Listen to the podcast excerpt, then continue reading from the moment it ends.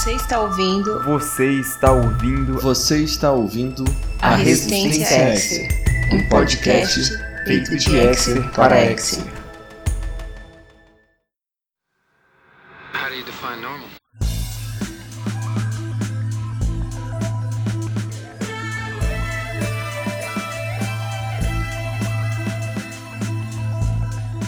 Está no ar mais um episódio da Resistência X. E hoje nós vamos falar sobre o episódio que ficou conhecido em português como Mais Um e em inglês como Plus One. É o terceiro episódio da 11ª temporada de Arquivo X. Eu sou o Gabriel e o Chris Carter manipula muito bem a audiência. Eu sou o Donizete e a minha frase é: Alguém aí quer brincar de forcar? Tô fora.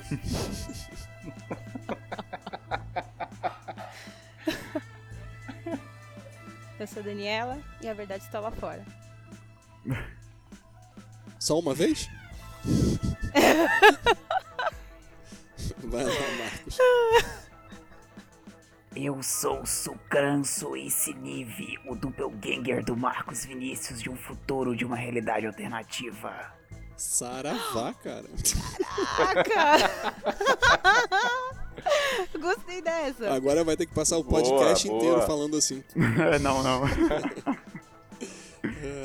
Gente, eu achei que era outra pessoa mesmo. Se eu, se eu falar desse jeito, vou amanhecer sem voz amanhã. é verdade. Ah, Ou até mesmo no final do podcast. Uhum. E aí, pessoal, a gente tem um episódio que tá sacudindo a internet, é que a grande maioria das pessoas gostaram bastante dele. E eu queria ouvir um pouquinho de vocês, assim, qual foi a cena que mais marcou desse episódio? Então, pra mim, a cena mais marcante. é, Eu poderia falar que tinha sido uma das cenas lá do modo Cully, mas isso aí, é, todo mundo vai dizer isso, né? Pelo menos assim, acho que a maioria dos fãs vai falar isso. Eu gostei de uma cena que, ah, talvez, não sei se todo mundo notou, o Mulder chega na casa do Chuck lá pra prendê-lo, né? E fala, Chuck, você está preso, solte o lápis. Quer dizer, mandar. Geralmente você manda soltar Sim. a arma, solta a metralhadora, mas soltar o lápis foi a primeira Pois vez. é, ele sabia do que tava falando, né? O lápis ali era o mais, É. mais perigoso. Era um É instrumento, era um instrumento de. de Era pior do que uma arma. ma- Isso. Era a arma do Chuck e da, da Jug. Que me chamou a atenção não foi somente uma cena, mas várias cenas né, da, da atriz né, que interpreta os gêmeos, ou, os- ou as duas duplas de gêmeos. Uhum, uhum. Ela mandou bem mesmo. Né, a versatilidade dela, assim, eu achei ela muito talentosa. Olha, eu gostei da cena do início. Aquela clássica cena, né? Que eles estão falando sobre o caso, quem são, o que fizeram. Né, e me lembrou um pouquinho os antigos episódios, né? Um desafiando o outro, instigando o outro. É, fazia um pouquinho de falta isso, né? Normalmente parece que eles já estavam já no mesmo nível, já meio que consentindo com as mesmas coisas, né? E dessa vez foi diferente. Eu gostei dessa cena de início. Uma cena que me marcou foi. é, até a gente pode falar dessa cena mais pra frente, mas foi da Scully, ela tomando aquele remédio de, de efeito de pão, né, pra proteger ela. Placebo. E de- É, e depois ela vendo. Pois é, a gente nunca vai saber, porque assim, quando É. ela vê a, a, a dupla dela no, no carro, a sósia dela no carro, ela usa tipo um poder mental ali também, né? De se concentrar pra que ela se convencer de que aquela imagem não existe e aquela imagem ir embora. Aí assim, a gente nunca vai saber o que realmente funcionou. E que isso é bem característico da, da Scully, né? A Scully sempre fica num- numa posição em que ela tem uma hipótese que é mais sensata ou mais científica para comprovar o, é, o argumento dela, né? Algo mais pé no chão. É, então, assim, apesar dela ter tomado o remédio, ela usou lá uma concentração para é, para não morrer, digamos assim, né? Então é isso que ela vai sempre alegar. Provavelmente ela não vai contar para ninguém que ela tomou o remédio. Engraçado que ela também não pensou em dar pro Mulder, né? É verdade. ela é né? um pouquinho Malvada. egoísta aí. Acredita, mas não muito, né? Acredita até a página Ela, 3. ela pensa assim, não, se eu vou dar o comprimido pra ele, ele vai saber que eu acredito. Então eu não vou dar meu braço Exato. a torcer. Mais ou Eu menos, acho que é- bem Scully. Acho que é por aí. Exato. Past the square, past the bridge, past the mills, past the stacks. Gathering storm comes a tall, handsome man in a dusty black coat with a red right hand. Bom, eu acho que a gente precisa começar esse review falando um pouco sobre quem escreveu esse roteiro e talvez também sobre quem dirigiu, porque a gente tem um, é, um diretor novato, pelo menos em Arquivo X, mas que ele tem uma, uma história já grande como, como diretor. Né? É, não é segredo para ninguém essa altura do campeonato que quem escreveu esse episódio foi o, é, o Chris Carter. E aí, mais cedo, eu e o Donizete, a gente tava brincando, né? Que tá me dando uma vontade, assim, de xingar o, Chris Carter, porque, cara, ele é muito maldito. Porque ele usa uma... é- é- Foi o que eu falei no início, né? Ele tá manipulando a audiência. Ele usa umas coisas, assim, ele tem umas receitinhas dentro dele, que apesar dele já ter feito isso inúmeras vezes no- ao longo do seriado, até hoje continua funcionando com todo o fandom de Arquivo X, sabe? Ele sempre vira a casaca de um personagem e a gente fica pé da vida, fica falando mal e fica revoltado. Ele termina o relacionamento do Mulder e Scully e aí os shippers todos ficam tristes, chateados, revoltados. E aí ele vai lá e re- é, reacende a chama de amor entre os dois e resgata esse relacionamento dos dois. E aí todo mundo vai lá e fala, uhul, muito bom tal, não sei o quê. Então, cara, tá todo mundo comendo nas mãos do Chris Carter, cara. Ele é um marqueteiro filho da mãe. Dá o doce e tira é. da criança. É mais ou menos isso. Pois é, e aí é uma coisa interessante porque tem, eu, eu chego a pensar assim, que ele já sabia que o primeiro episódio dessa temporada seria polêmico e que todo, todo mundo ia ficar revoltado com ele, principalmente os shippers, e aí então ele faz essa médiazinha com, com esse episódio. Que eu não sei como é que vai ficar essa, essa questão do relacionamento do Mulder e da Scully ah, em, nos outros, nos próximos episódios, né? Mas eu acho que ele tentou realmente fazer uma média com, ah, com o pessoal. O que, que vocês acham? Eu, eu, eu penso o seguinte, pra mim, a- o Chris Carter na verdade já tá apontando pro final da série. Eu acho que se ele coloca Mulder e Scully na situação que nós vimos nesse episódio, e tendo duas relações sexuais, embora não foi mostrado, no Arquivo X nunca vai fazer isso, mas de, de- de deixar claro, ó, tivemos duas relações sexuais entre Mulder e Scully. Pra chegar nesse ponto é porque eu acho que a série tá terminando. Eu acho que é por causa disso. Se tivesse, por exemplo, mais uma temporada, eu duvido que ele fizesse algo assim. Uhum. Eu lembro que no decorrer né, da, das- da fase clássica da série, né? As pessoas especulavam assim, não. É. Quantas vezes eles já se relacionaram, né? Tendo em vista tal acontecimento que não sei o que, eram coisas assim que. Eram mais uma especulação, né? Aí nesse episódio não, nesse, nesse episódio já sugere duas vezes, assim, logo de cara. Twice.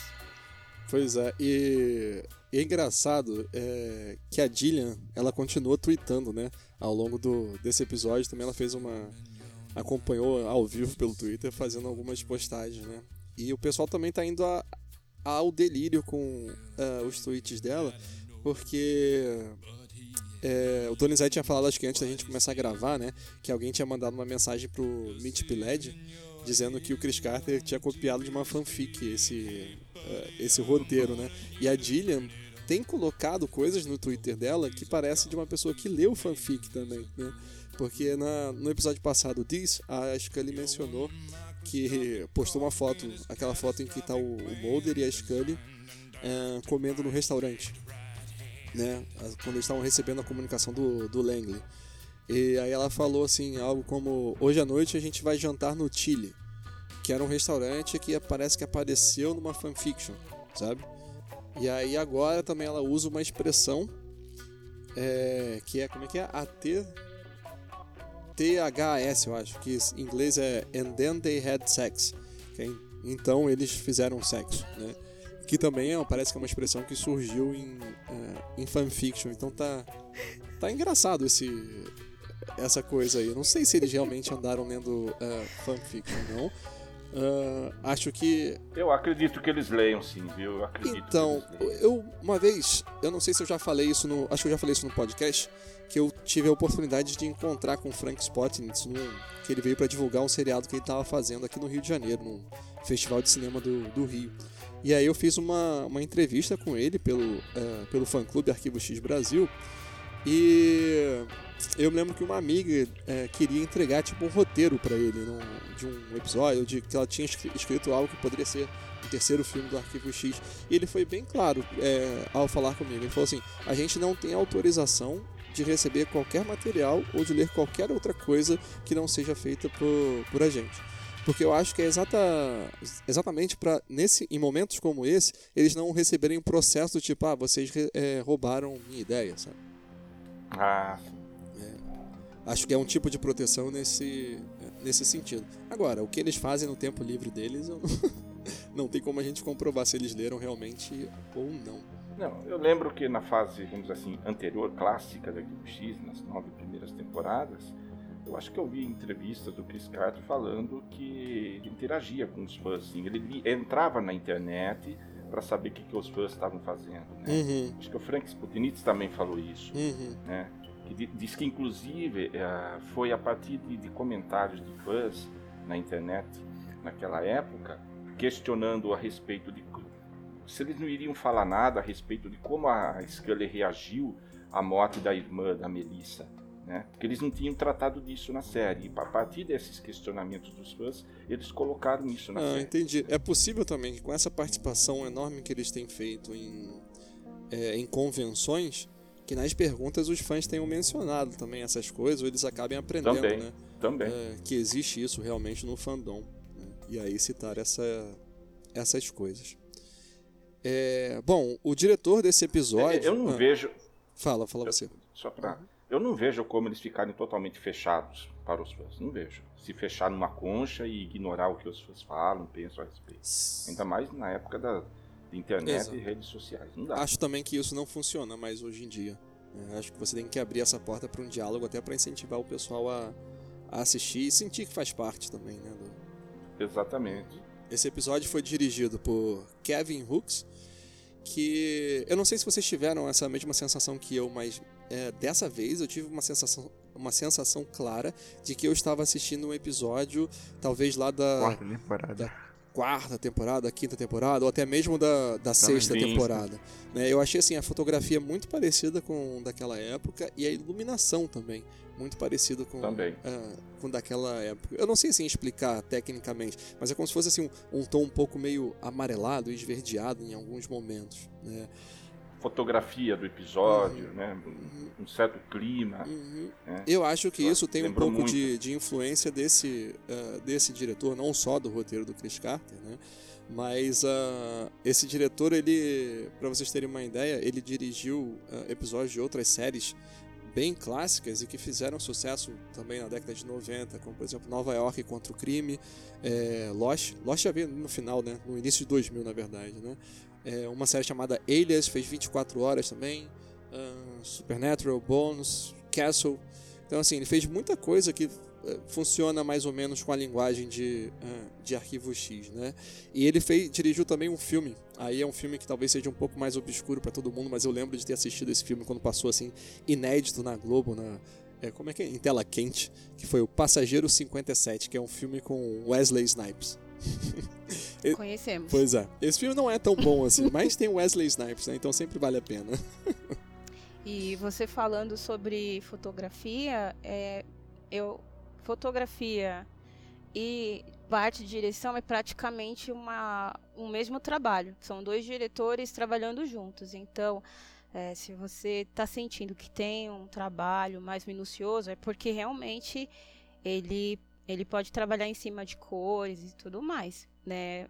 Eu sei de filmes que o cara pega, é uma cena de dia, torna noturna. Isso tem a ver com a, com a fotografia também. Uhum, uhum. Pois é. É, Você falou, Dani, também na. é, Tem cara que tem, é, tem as características do diretor, com certeza. Se ele tem uma tendência a usar uma coisa mais. um tom mais pastel, mais amarelado, aí ele com certeza é um, um toque que você já, já percebe que é do próprio cara que tá fazendo e dirigindo mesmo. Você falou é, antes que a- é, sobre aquela cena logo depois da abertura do Arquivo X, deles conversando lá no, no escritório do, ah, do Arquivo X, né? Cara, aquilo foi o que mais me remeteu aos episódios da, ah, da série clássica, né? Das nove primeiras temporadas. Nossa, né? eu, Eu me senti na primeira temporada. Uhum. Nossa. Porque era porque era basicamente aquela, coisa mais- fórmula, né? Era mostrava uma cena. Tinha aquela sagacidade, Exato. Uhum. né? Porque, na verdade, tem o mesmo estilo, né? Ele tá falando, Exato. a maioria dos episódios tem, mas não tinha aquela coisa mais cínica, né? nos diálogos, e é isso daí que me, me chamou a atenção. Por isso que eu até escolhi como uma cena assim que me marcou mais. Me lembrou muito. Aí ele pega aquele terno lá de trás lá da cadeira, põe na, no ombro e sai. Era bem primeira temporada. Ele saía, nem esperava, ela tinha que sair correndo atrás dele. Era bem o molde naquela época, né? Muitos fãs estão falando exatamente isso. Esse, dos três episódios dessa temporada, e mesmo daqueles da décima, esse é o que mais lembra as temporadas clássicas. Parece até uma metalinguagem, né? Parece assim que eles deram uma pausa é, em tudo que estava acontecendo até então, né? Aí Isso, vamos Eu fazer vou- um episódio como nos velhos tempos. é, fizeram uma bolha assim né, dentro da mitologia. Vamos voltar às origens. Deixa né? eu, deixa eu tentar é, pensar numa crítica aqui, fazer uma, uma crítica, porque a gente na, no último episódio, a gente estava falando muito sobre essa atualização do arquivo X, né? E, e assim, o primeiro episódio atualizava a mitologia, e aí o segundo episódio continuava um, ponto da, é, da mitologia, mas também atualizando a trama no sentido político, né? É, entre outras. E a gente falou como que isso estava trazendo. E também na questão da- das cenas de ação, né? E a gente falou como que isso estava trazendo um respiro bom e como estava ficando interessante a, a, a série. Mas o que a gente tem visto agora é que esse episódio, que remeteu a gente lá para as temporadas antigas, tem sido o episódio que as pessoas mais gostaram. Então eu pergunto para vocês: será que os fãs do Arquivo X não querem ver coisas novas? Será que eles querem ver apenas a, a velha receita do tio Chris? É, eu me lembro já na época da décima temporada que muitos fãs reclamando, criticando justamente dessa atualização. Eles queriam ver a mesma Arquivo X das primeiras temporadas, a série clássica. Eles queriam o mesmo clima, o mesmo tipo de episódio. Então eh, eu senti uma certa rejeição muito forte de uma boa parte dos fãs na, na décima temporada em função dessa atualização. E pelo que eu an- andei lendo antes dessa décima primeira temporada estrear, ah, foi dito, eu li uma matéria que falava essa décima primeira temporada vai ser mais parecida com os episódios clássicos. Me parece que este episódio, esse terceiro, dá início a esse processo na décima primeira temporada. Eu acredito que os próximos também serão uma pegada mais clássica da, da série. É como se o, o primeiro não lembra em nada, o segundo é um meio termo e esse terceiro é a fórmula total. É, É, eles foram dando passos pequenos isso, até chegar no ponto que eles queriam, né? exatamente. Mas a trilha, a trilha sonora, eu, se, eu, se eu confessar pra vocês que eu não lembro praticamente quase nada da trilha sonora da décima temporada, eu não vou estar mentindo, eu não lembro quase nada, sabe? Não marcou nada, não foi, não teve, não teve uma expressão forte pra você poder se lembrar. Tirando, é claro, uma música ou outra que foi no episódio é, da mãe da Scully, né? Que era, tinha uma música específica já, então marcou mais aquela canção do que outra coisa, mas a trilha sonora, ela tá sobressaindo. Isso daí já é um, um sinal positivo para mim, pelo menos. Eu acho que trilha é, é importante. Ela tava praticamente que inexistente nessa décima temporada para mim, não fez diferença nenhuma, quase. Então sempre- já tem não só uma concordo. qualidade, não só nos episódios, não só na dinâmica, mas também na trilha sonora também que deu uma melhorada muito grande, voltou mesmo. É a trilha antiga, tem toques da, da trilha an- anterior, né, dos, de temporadas anteriores, né? É assim, eu também tenho é, estado bem mais atento pra, pra trilha, então eu acho que é realmente uma questão dela estar é, se fazendo mais presente, né? Ex- Exato. Beleza. Eu não sei, pode até ser que depois os próximos episódios ah, não confirme, mas a impressão que dá que o Chris Carter meio que percebeu que exagerou na atualização na série lá na décima temporada e agora meio que deu um passo para trás, entende? Tipo, não, vamos trazer a, a velha Arquivo X que todo mundo gosta, que todo mundo aprendeu a gostar, de volta. E não há como falar desse, desse episódio, ah, infelizmente, sem falar das cenas ah, shippers, né? Que ah, tem sido que as pessoas têm comentado é, acho comentado em sua grande maioria nos grupos de, é, de arquivo X, né? Foi, foram cenas que, é, que marcaram, que deixaram claro que os agentes é, estão se relacionando intimamente. Não sei se eu digo é, novamente ou se eu digo é, a partir, dessa, a partir desse episódio, nessa temporada, a gente tem que assumir que eles vão estar se relacionando intimamente de novo. Eu não, eu não sei. Mas foram cenas que realmente mexeram com, com todas as pessoas que defendem esse lado do, do relacionamento do Mulder e da, e da Scully. Como é que vocês viram essas cenas uh, dentro do episódio? Elas encaixaram bem? Talvez foram exageradas? Como que vocês viram isso? Sem querer, de, sem querer deixar ninguém na, numa sinuca de bico, né? É, é engraçado você falar, Gabriel, que hum. tem ainda gente que precisa defender o relacionamento.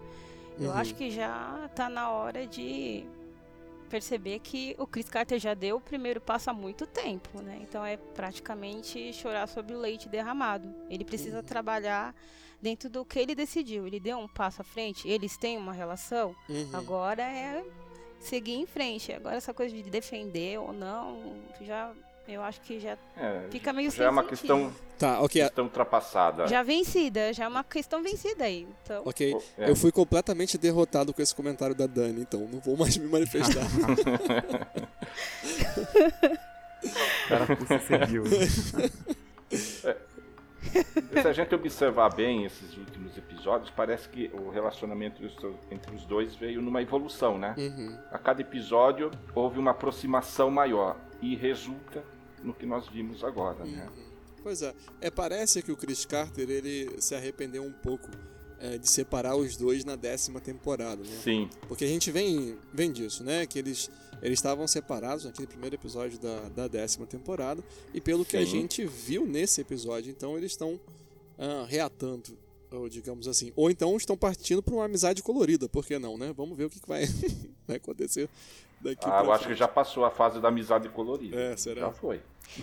É, é. é, um, é um relacionamento praticamente adulto, de adultos já. Então, a, aquela e, conversa no, no quarto. Sobre ali, o futuro sobre o futuro. Não, pensando na possibilidade de cada um seguir um caminho e perceber, entrar no consenso de que não daria certo, né? Uhum. Já é um, Se envolver com outras pessoas não daria destacado, certo. né?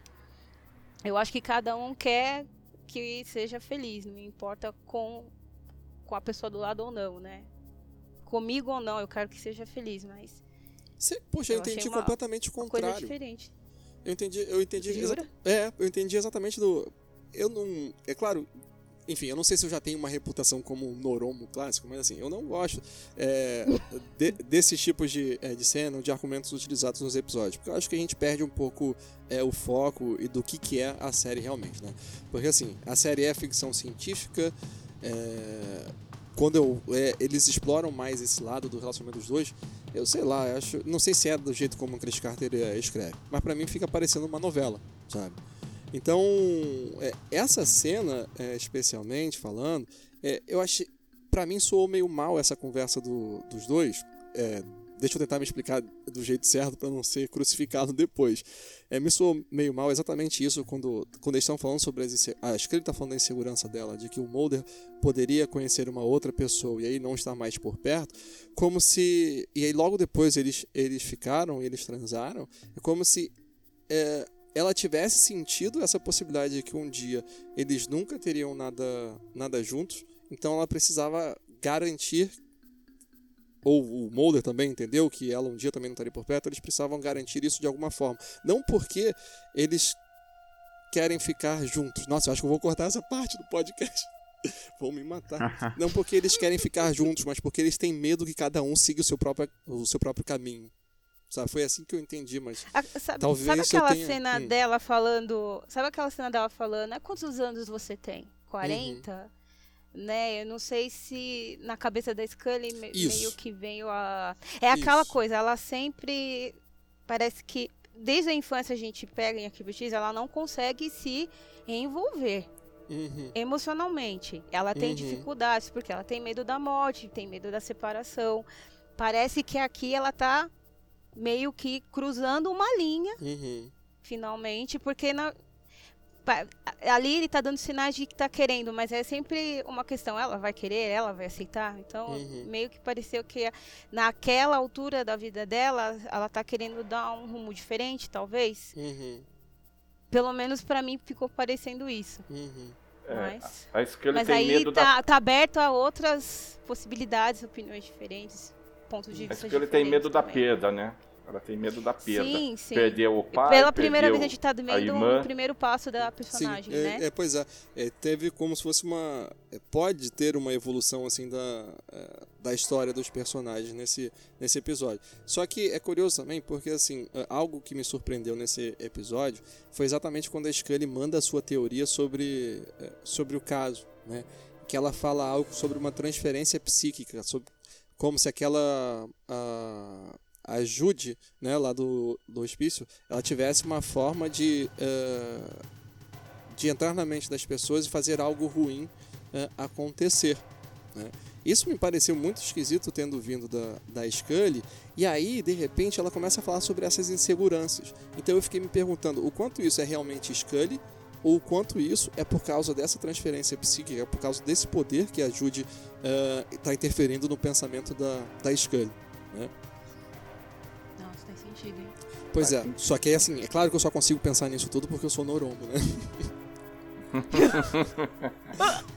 porque assim, pros chips eu acho que isso não é nenhuma é, uma pergunta, né? Assim, a conversa dos Não faz dois. nem sentido essa pergunta. Uhum, pois é. É, eu já falei, pra mim é, o Chris Carter só deu esse passo a mais porque a série tá terminando. Talvez, né? Inclusive, a trilha Eu sonora acho. me pareceu muito isso, né? Porque ficou tocando a música do Arquivo X, mas como se fosse num, num tom ou, ou com algumas notas só diferentes. né? Basicamente Uhum. todo o, o episódio, né? E me pareceu como se fosse uma despedida também, isso, dessa, da trilha ser desse jeito nesse, nesse episódio, não sei.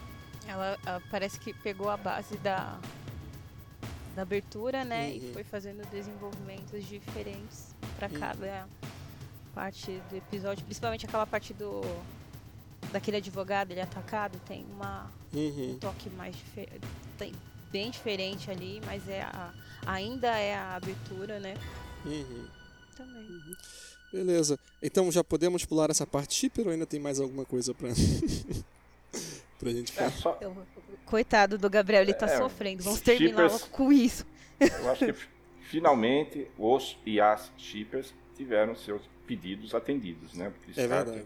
depois de 25 anos aí atendeu as preces, as orações de todos que queriam ver Mulder e Scully juntos. Né? Pois é. E o, e o Chris Carter sabe enrolar também, né? Ele Não, mostra ele que, é- mos- que, que tá acontecendo uma coisa, mas não mostrou nada de novo. Meu Deus. Ele, ele, ele nunca mostra tudo, né? Nunca. Então, é, a forma como foi mostrada nessa essa questão shipper aí no episódio, assim, eu acredito que já, é- já é um formato que foi mostrado anteriormente, assim, aquela sugestão, aquela, aquelas piadas sutis, né, aquele, aquela tensão sexual também não muito explícita. Do jeito que foi feito, fiquei satisfeito. Eu acho que se, se mudassem é, esse formato, assim como, por exemplo, as cenas de ação foram adaptadas para um contexto mais atual, vamos supor. Já pensou se, se essa questão shipper também fosse adaptada para um formato diferente? Ia soar muito esquisito. né? Uhum. Então, do jeito que foi mostrado, eu acho que eu já fiquei satisfeito. Mas assim, eu assistindo o episódio, eu terminei sem me ligar que os dois teriam transado. Uma amiga minha que veio falar com, é, comigo e tinha, tinha falado sobre esse. Oi? É, pois é. Ela tinha falado sobre esse Twitter da, da Dilha. Eu fiquei, não, a gente vê o que quer enxergar e coisa e tal. Aí eu reassisti esse episódio hoje de tarde e falei, putz, eu sou muito trouxa, cara. Eu sou muito inocente. Aí é realmente, né? Cada um vê o que quer. Eu não queria ver os dois juntos. Ela deu um. É, Gabriel, deu um calorzinho e ela tirou a roupa. Exato, não sei se vocês perceberam, mas o Mulder tava sempre sem gravata nesse episódio, eu tava com a camisa meio aberta, eu acho que tava quente, era verão Então, lá. mas é porque.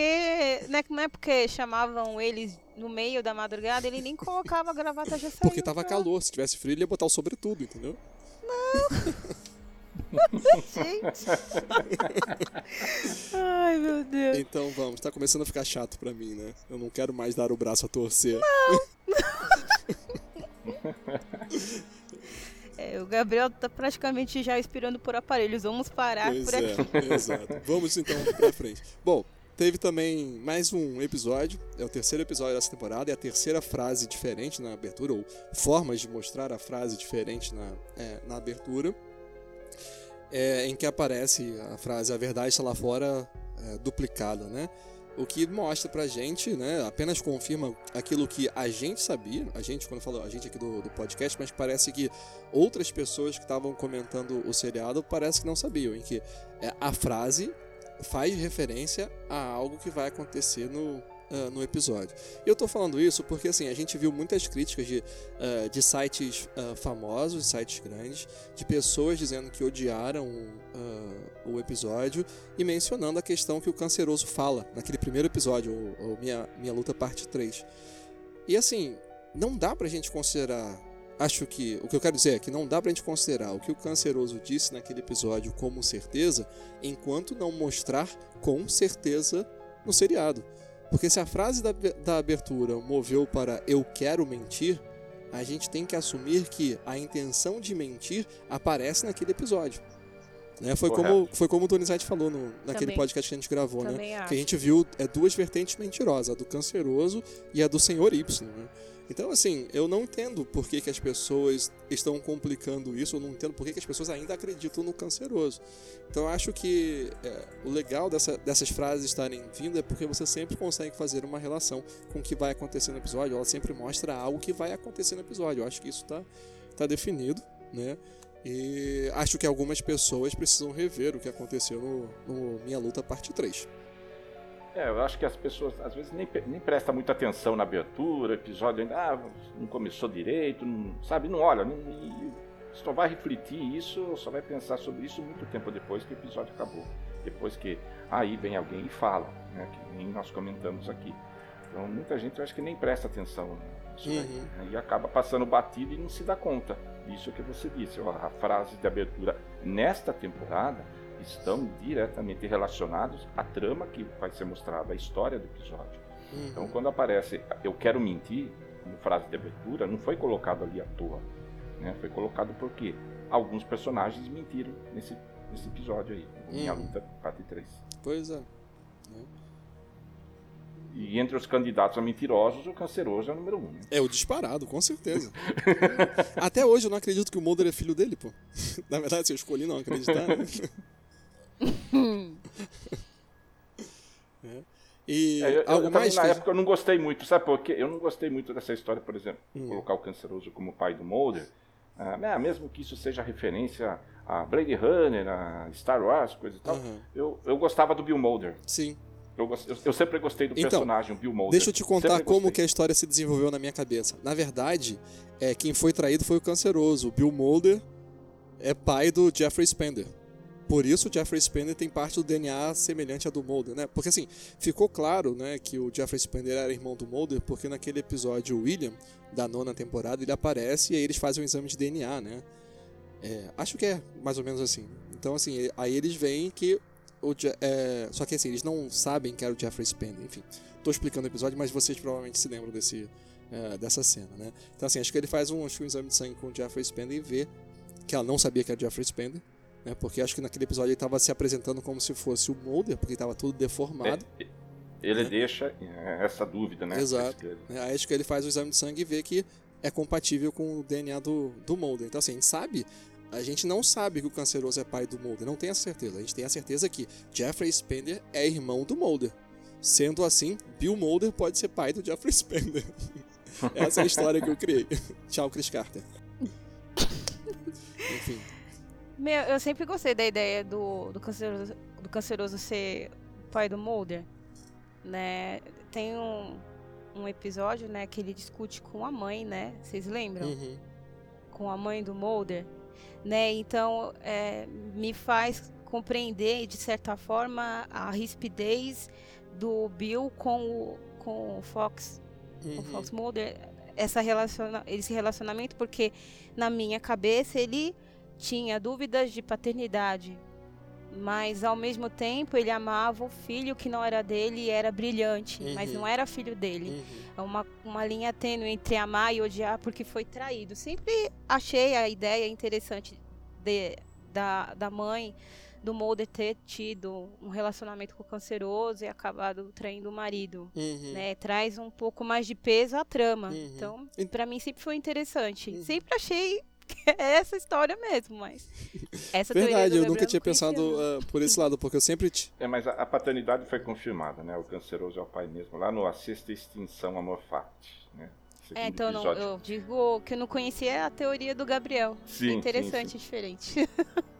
Cara, existe uma outra cena também que me marcou desse, desse episódio que eu realmente não esperava. Que foi quando aquele o advogado é, ele pergunta.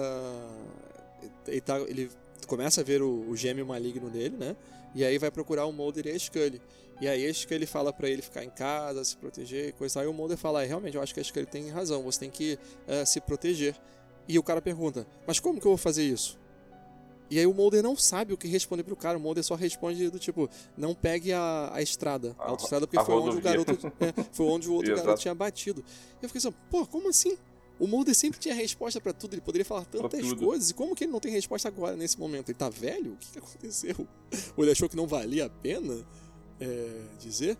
E aí eu fiquei pensando em, é, em algumas coisas ah, sobre isso, sobre a questão do, ah, do poder deles. Talvez eu esteja me desviando um pouco do, do tópico, mas é porque essas confabulações passam na minha cabeça e eu acho interessante compartilhar. Não sei se vocês vão achar interessante também. Mas assim, existem alguns autores, é, escritores, que falam que quando você vai escrever um universo, você vai colocar algum personagem com um poder ou ah, alguma questão mágica, você tem que pensar em quais são as limitações para aquela magia, para aquele poder do cara. Porque senão você pode fazer qualquer coisa e vai ficar meio que sem propósito a história, meio que sem sentido. Então faria sentido pensar nessas limitações para o poder desse, desses irmãos gêmeos. Porque eu fiquei pensando naquela. Eu fiquei brincando, ah, alguém vai jogar forca com o meu nome. Sim, mas eu me chamo Gabriel. Quantos outros Gabriéis existem pelo mundo? Entendeu o que eu tô falando?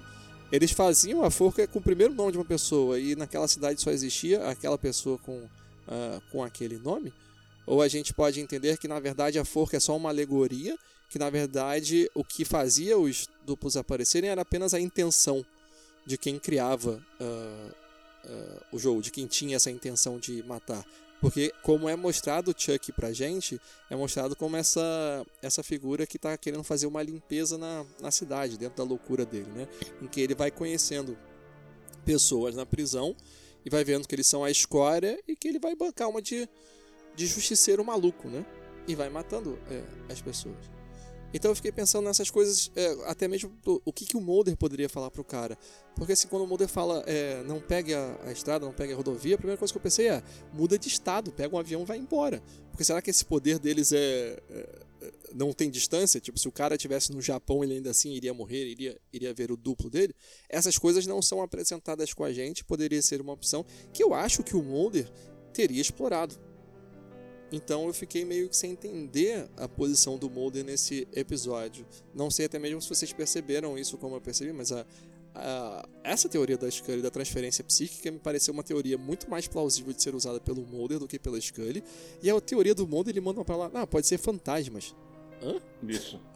Como assim? Aí acho que ele já desmontou essa, essa que- Isso. é, teoria dele assim, de cara. Simples, né? Enfim. Parece que naquela altura ele já ele não tinha uma, uma ideia assim É. de do que falar Uhum. e aí acabou falando qualquer coisa Não ali. tinha uma ficou mais explicação, uma isso, teoria, né? não tinha nada. Não tinha Na, na cabeça dele parece que ele não chegou num ponto Uhum. específico. Uhum. Ele não citou Né? nenhuma, é, nenhuma mitologia de alguma civilização. Exato. Exato, exato. Ele O- tava perdido. O Ele próprio conceito do doppelganger também, né, ele não citou também. Aham, pois Sim, é. é, o, o molde de Quem antigamente citou falaria. foi a mulher lá no. O, o molde de antigamente ia falar, não, porque o Doppelganger tem, tem origem germânica, começou Pois no é. século XVIII. Ele, ele contaria toda a história, como ele sempre fez em inúmeros episódios, né? Uhum. Pois é, então assim, Não sei se isso daí tem. Não sei se isso aí tem alguma coisa a ver com ah, o primeiro episódio, que a gente vê como ele tá meio ríspido. Parece Uhum. que ele deu uma mudada ali. Parece que ele perdeu o gás um pouco. Uhum. Tanto que até falei, o início foi interessante, porque eles estão é um desafiando o outro, mas parece que aí dá uma parece que ele desce o, aquela coisa do trabalho de dele querer trabalhar, fazer ir atrás da verdade, parece que tá diminuindo Uhum. com o Ou tempo. pode ser um furo de Ou tá roteiro tendo ou um, ou um pouco de desgaste do personagem também que ele tá sentindo. Não sei, talvez eu estava pensando aqui. Ah, lembra quando a Scully ficou com o câncer, à beira da morte, e o Mulder, por causa disso, durante um bom período de tempo, deixou de acreditar em fenômenos paranormais, em alienígenas, em conspirações, e Uhum. nós vimos a Scully né, no hospital novamente, né, no Minha Luta parte 3, lá, Uhum. doente, coisa e tal. Então me parece que sempre que a Scully está correndo algum risco, correndo algum perigo, ele se culpa por isso. Uhum. No, no, no- no Minha Luta Parte 3 ele fala isso. E se ela morrer por, por minha culpa, né? Em com outras palavras, Uhum. mas é isso que ele, ele fala. Tá lá ao, ao lado da cama dela no hospital. Então sempre que a Scully tá correndo algum risco, algum perigo, ele parece que se afasta das, das crenças dele. Porque ele, É se colo- verdade. ele, ele- ele se considera culpado. Não, fui eu que envolvi ela com, com os arquivos X, eu que trouxe ela para esse mundo. Então, se acontecer alguma coisa com ela, a culpa é minha. É assim que ele pensa. Eu vejo assim. Então, e, e nesse episódio, a Scully correu risco de morte. O Mulder, eu acho que ele percebe desde o início, talvez, que, que isso poderia chegar na Scully. Uhum. Então faz sentido o que eu É, falei. Então. Exato. É observação interessante. Acho que é plausível pensar desse, é, desse jeito, sim. Agora, será que o Chris Carter pensou desse jeito? Eu não sei. Duvido. Pois é. é, é Donizete, você também tem mais uma comparação interessante que você quer fazer nesse. é, sobre esse casal de gêmeos com também uma história conhecida, não é? Isso, que o, o, o casal de gêmeos, é o Chuck e a Judith, né? Que escreve no final do episódio, aparece o nome dela, Judith. É, eles teriam dupla personalidade, porque isso que eles me pareceram versões modernas, né, atuais, do Dr. Jekyll e da e Mr. Hyde. Quer dizer, a- o Mulder tem uma fala, fala para Scully, será que nós não temos um lado escuro dentro de nós também, né? Uhum. né, como que dizendo, nós temos o bem e o mal dentro de nós. Então, ah, me parece que os dois personagens aí, eu- eles me parecem ser versões atuais aí de- desse livro, né, dessa obra clássica aí do Robert Louis Stevenson, né, que escreveu Dr. Dr. Jekyll e Mr. Hyde. Me parece que esses dois personagens, eles foram construídos também se baseando nessa obra, nesse livro. Uhum. O- esse é um ponto é, legal, porque eu acho que aí tá também um pouco do segredo do, ah, do Arquivo X. Né? Porque, assim, o Arquivo X conseguia pegar temas de paranormalidade, assuntos completamente bizarros, fora do comum, mas transformar isso em uma coisa é, talvez mais mundana com que a gente pudesse se identificar, né? Falando sobre, é, sobre medo, sobre histórias que a gente é, já ouviu antes, né? Que são coisas que a gente chama de tema universal, né? Porque essa história do, do médico e o monstro é nada mais do que um tema universal, como o Mulder vem é, falando sobre esse lado que todo mundo tem um lado mais, é, mais obscuro, né? E isso permite muito a gente é, se identificar com os temas que são tratados no, é, no Arquivo X. Esse tema de Doppelganger, né, eu já, já conhecia, né, de, em outras... Na série Twin Peaks, por exemplo, né, que aborda essa questão e tal. É um, um dos cernes da mitologia da série e tal. Aí eu já tinha pesquisado mais sobre o assunto e tem um, breve artigo que foi feito pela revista Mundo Estranho, que tem alguns exemplos, né, disso na literatura e tal, na, no folclore e tal, né. Aí eu gostaria de, de ler, assim, exatamente dois parágrafos. Nós- podemos até deixar o link, né, na, na descrição desse programa, Com quando for certeza. lançado. Então, vou, eu vou começar a ler. O primeiro exemplo aqui seria. É, acho que o exemplo mais icônico seria daquele poeta Goethe, né? Aquele poeta alemão, né? Que, segundo diz aqui o parágrafo, fala que ao longo da história já houve diversos registros de suspeita de doppelganger. Um dos mais famosos foi descrito por Goethe, autor de Fausto, em sua autobiografia Memórias, Poesia e Verdade. né? Ele fala que ao se despedir de sua amada Frederica Brion, né, não sei pronunciar, né, para ir à cidade de Dansenheim, o escritor viu uma cópia de si andando no sentido inverso, mas o duplo estava vestindo uma roupa cinza e dourada. Né, o, o conceito, um dos conceitos de doppelganger seria o fantasma de uma pessoa viva, né? Aham. Eu, eu acho que eu já li em outro lugar falando que essa versão dele seria uma versão futura, né? Tipo uma, uma versão mais é, decadente dele mesmo, assim, né? E tem um outro exemplo, assim, que eu achei até assustador, assim, né? Aham. né, que durante uma aula da professora de francês Emile Saget, não sei como se pronuncia também, né, que lecionou na Letônia durante o século XIX. Treze alunas viram um doppelganger surgir ao lado dela e imitar seus movimentos. Caraca. Depois, durante, é, né, foi uma, durante uma aula de costura. Enquanto a professora cuidava do jardim, as alunas viram duplo aparecer em uma cadeira. Em ambos os momentos, a professora declarou ter sentido muita fraqueza. Estranho, né? Sim, bizarro, né? Mas o- essa história do É. Doppelganger foi abordada também naquele seriado de comédia, o How I Met Your Mother. Eu conhecia de lá, Aham. essa expressão. Foi a primeira vez que eu ouvi falar. Ah, então essa questão do, dos duplos, né? Tem um filme, não sei se vocês já assistiram, chamado A Dupla Vida de Veronique, de Kieslowski, um cineasta polonês. O filme fala sobre duas jovens, né? Uma é francesa e outra polonesa. E elas são idênticas, assim, não só na aparência, mas também na, questão da personalidade, o, o tipo de vida que elas têm. As duas estudam música, né? Então, ah, as duas namoram, as duas eh, moram com o pai, né? Então, ah, são elas uma mora na França e outra mora na Polônia e elas são uma o duplo da outra, né? Então, nesse nesse filme ele se ele se utiliza dessa desse mito também do doppelganger. Uhum.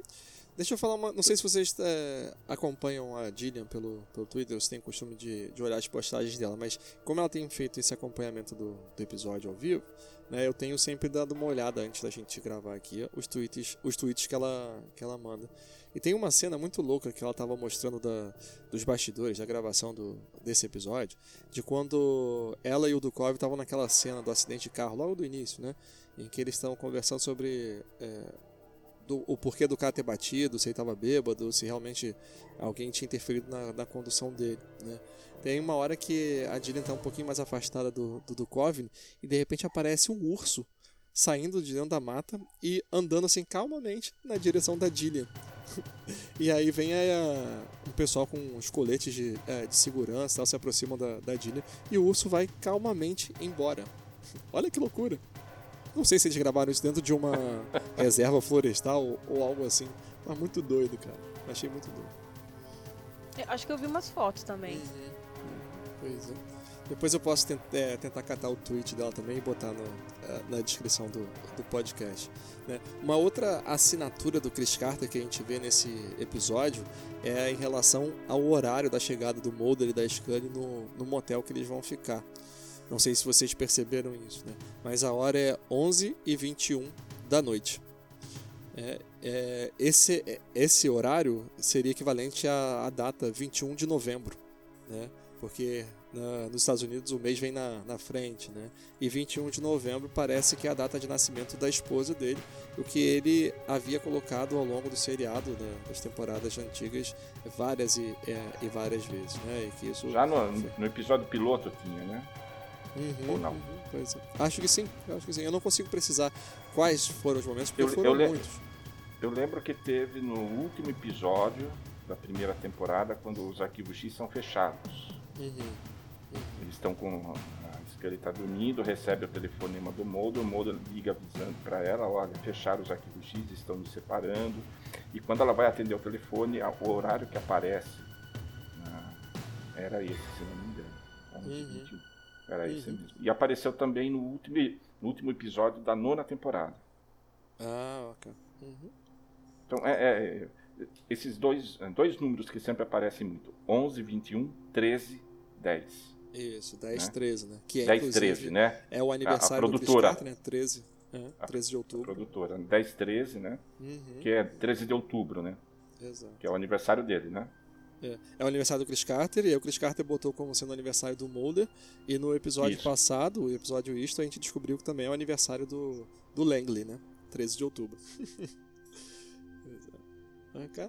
E acho também que é muito importante a gente fazer mais menções à atriz Karen Konoval, eu não sei se é assim que se pronuncia o nome dela, Porque eu achei a atuação dela também. Acho que o Marcos falou isso no, no início, né?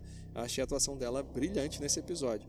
Eu achei tão boa que eu não tinha conseguido entender na primeira vez que eu assisti que ela estava fazendo o papel do irmão gêmeo dela, do Chuck, sabe? Eu só entendi depois que as pessoas estavam comentando na internet. Eu, caraca, é sério mesmo? Porque assim, o trejeito. Construção é, de o dois trejeito. grandes personagens ela fez aí. Uhum. Eu, eu, Eu tinha sei se- percebido que o Chuck era bem caricato, mas eu achava que, que era, era o, o tema do, ah, do episódio, né? Depois que eu entendi que era ela que tinha feito, nossa, eu, fiquei muito bolado. E pra quem assistiu legendado, ela, o trabalho de voz que ela fez, você não diz que é uma mulher. Uhum. Eu juro, ficou muito bem feito. Uhum. A mulher é um monstro interpretando. Ah, com certeza. Primeiro que ela fez, ela fez um irmão e ela fez uma irmã gêmea que tem dupla personalidade. Então tem duas facetas nessa irmã e tem o irmão também. Então ela praticamente fez três personagens num- nesse, nesses dois gêmeos, né?